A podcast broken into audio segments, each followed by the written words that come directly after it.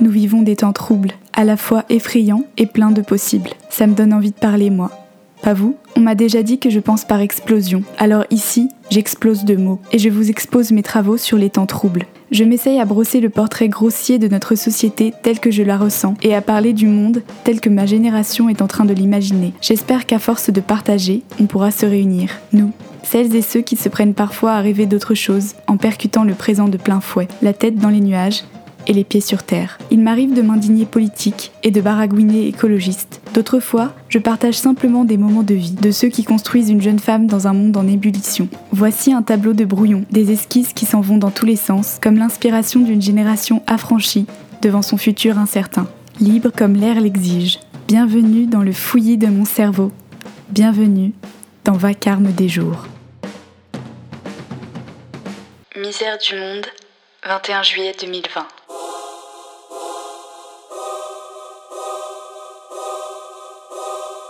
Ce texte-là parle d'un petit être que l'on connaît tous et toutes bien, comme une métaphore de l'état du monde, de l'état des humains, de la destruction, du béton et de la mort.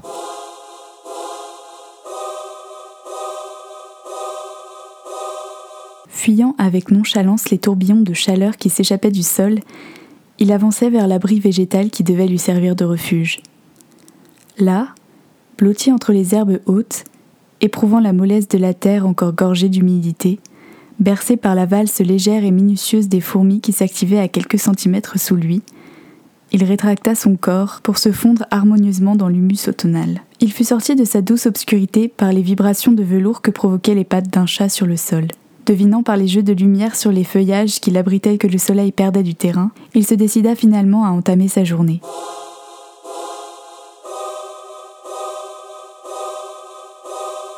Alors qu'il naviguait dans les broussailles, il se sentit d'humeur aventureuse et dériva lentement du sentier connu. Délaissant les familières laitues et les hautes herbes maternelles, il contractait ce muscle unique et fabuleux qui le propulsait plus efficacement chaque minute vers l'étendue noire qui miroitait dans ses yeux imparfaits. Sous le tendre regard des nuages et du reste du monde, il s'approchait de l'objectif, assuré. Ses cornes inférieures caressèrent enfin le sol devenu de béton, s'efforçant de déchiffrer des signaux familiers. Il était arrivé sur une terre qui n'en était pas une solide et incassable, et dont les rares fractures ne laissaient s'échapper qu'un souffle étouffant, roulant de pétrole et d'humanité. Les pauvres cornes s'activaient sur cette croûte artificielle que rien ne pénétrait, et qui se refusait à tout échange. Le bulbe olfactif de l'animal, excité et tiraillé dans tous les sens, s'acharnait face au vide, face à la pauvreté de ce sol après l'herbe, face au bitume se substituant à la vie. Alors qu'il s'était immobilisé, Vulnérable bestiole sur le vaste sol, l'ombre sur son dos envahit le reste de son univers. Il sut qu'il n'était plus seul.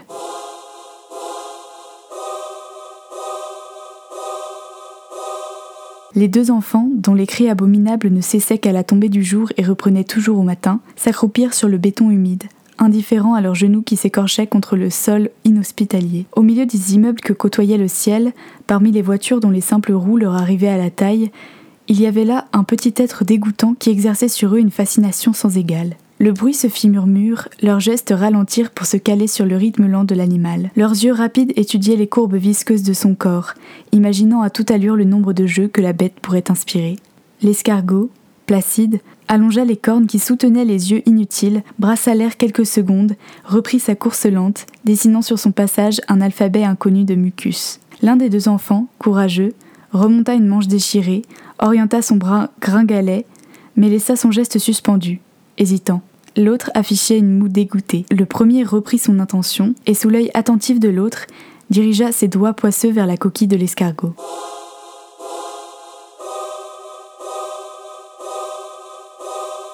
Il la toucha d'une main rapide et mal assurée, suspectant quelque maléfice de flotter autour de cet être intrigant. Au contact étranger, l'escargot, serein dans la panique, remballa ses cornes, imbriqua ses yeux, et fit disparaître son visage de la face du monde. L'enfant, vexé, prit la coquille entre ses doigts, la tira du béton duquel elle s'arracha difficilement, résistant par un effet de ventouse provocateur. Les deux petits se tendaient l'objet soudain inanimé à tour de rôle, collant leurs orbites contre le petit trou, croyant apercevoir le mollusque, y mettant leurs doigts potelés pour l'attraper, secouant, frappant, manipulant. Rien n'y fit. L'escargot, qui tenait dans la paume de leurs mains, les mettait en échec, comme les autres escargots avaient triomphé des enfants de la terre depuis des siècles. Les deux petits hommes, pourtant, ne lâchaient pas leur affaire. Dans leur agacement, on lisait ainsi l'agacement de tous les hommes face à la vie qui leur résiste et ne ploie pas, face à ces êtres minuscules qui les dépassent même après des siècles de bataille. La bataille de la nature se perdait ici, dans cette coquille impénétrable calée entre les sillons de la main d'un enfant, debout sur le béton.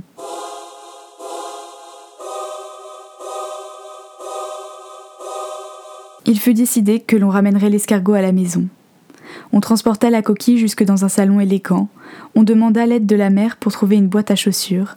On réquisitionna le grand frère pour ramasser de la terre au pied des arbres plantés au bord du boulevard. On arracha à pleine main de l'herbe et des fleurs. On tassa le tout et l'escargot fut placé victorieusement dans la végétation décimée. Le temps long et implacable ne découragea pas les deux enfants qui se postèrent aux côtés de la caisse aménagée, concentrés sur le déploiement langoureux du mollusque, qu'après des heures, la curiosité commençait à tarauder. Bientôt, toutes les cornes furent sorties, étirées et prêtes à l'exploration. Les enfants, bien avisés, avaient compris leur leçon et n'approchèrent plus l'animal. Celui-ci s'était mis à avancer difficilement sur le sol sec, devinant avec ses cornes les contours d'un univers de désolation. Bien qu'on continuât à remplir la boîte en carton, elle restait inlassablement vide. Là où les humains, satisfaits de leur travail, regardaient les jolies couleurs des fleurs et de l'herbe mêlées, l'escargot cherchait en vain l'écho de la terre qui digère les feuilles des fourmis bâtissant leurs galeries sous les fleurs, du soleil et de la pluie craquelant la boue puis la pétrissant dans un son familier, de la plante qui grandit et dont les bourgeons font exploser la vie dans un froissement verdoyant. Au milieu des tableaux chatoyants et des bibelots ostentatoires du salon, un escargot découvrait la misère du monde et la misère des hommes. Il rentra sa tête.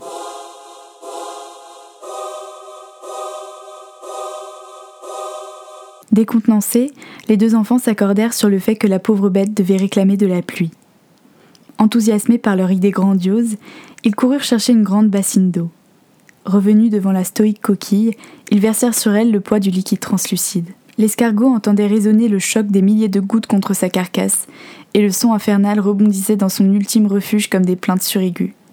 Ses antennes vibraient, et l'animal, abruti par les trompes d'eau, rua dans sa coquille contre les parois, et, perdant l'équilibre, renversa son corps sur le côté. Terriblement déçus par cette bête répugnante dont ils attendaient tant, les enfants soulevèrent soudain l'escargot inerte et se précipitèrent dans le jardin.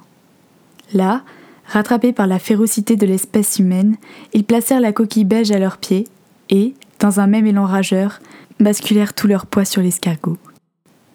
La coquille se disloqua sous leurs chaussures, et écrasé entre les semelles et le béton, l'escargot laissa rouler ses yeux vers l'intérieur de lui-même. Quelque part dans le monde, alors que résonnait le bruit satisfaisant d'un corps d'escargot qui explose, les bulldozers qui bétonnaient son univers répondaient en écho, laissant les arbres alentour seuls spectateurs de la disparition du monde.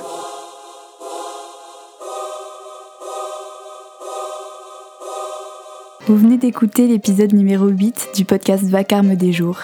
Si cet épisode vous a plu, vous pouvez nous le faire savoir en nous contactant sur les réseaux sociaux qui sont listés en description, en laissant un commentaire si votre application de podcast le permet, en mettant 5 étoiles sur Apple Podcast si vous l'écoutez via cette plateforme, et surtout en partageant et en diffusant ce podcast autour de vous. Merci beaucoup. Je vous dis à la semaine prochaine pour un nouveau billet d'humeur. Mais d'ici là, motus et langue pendue.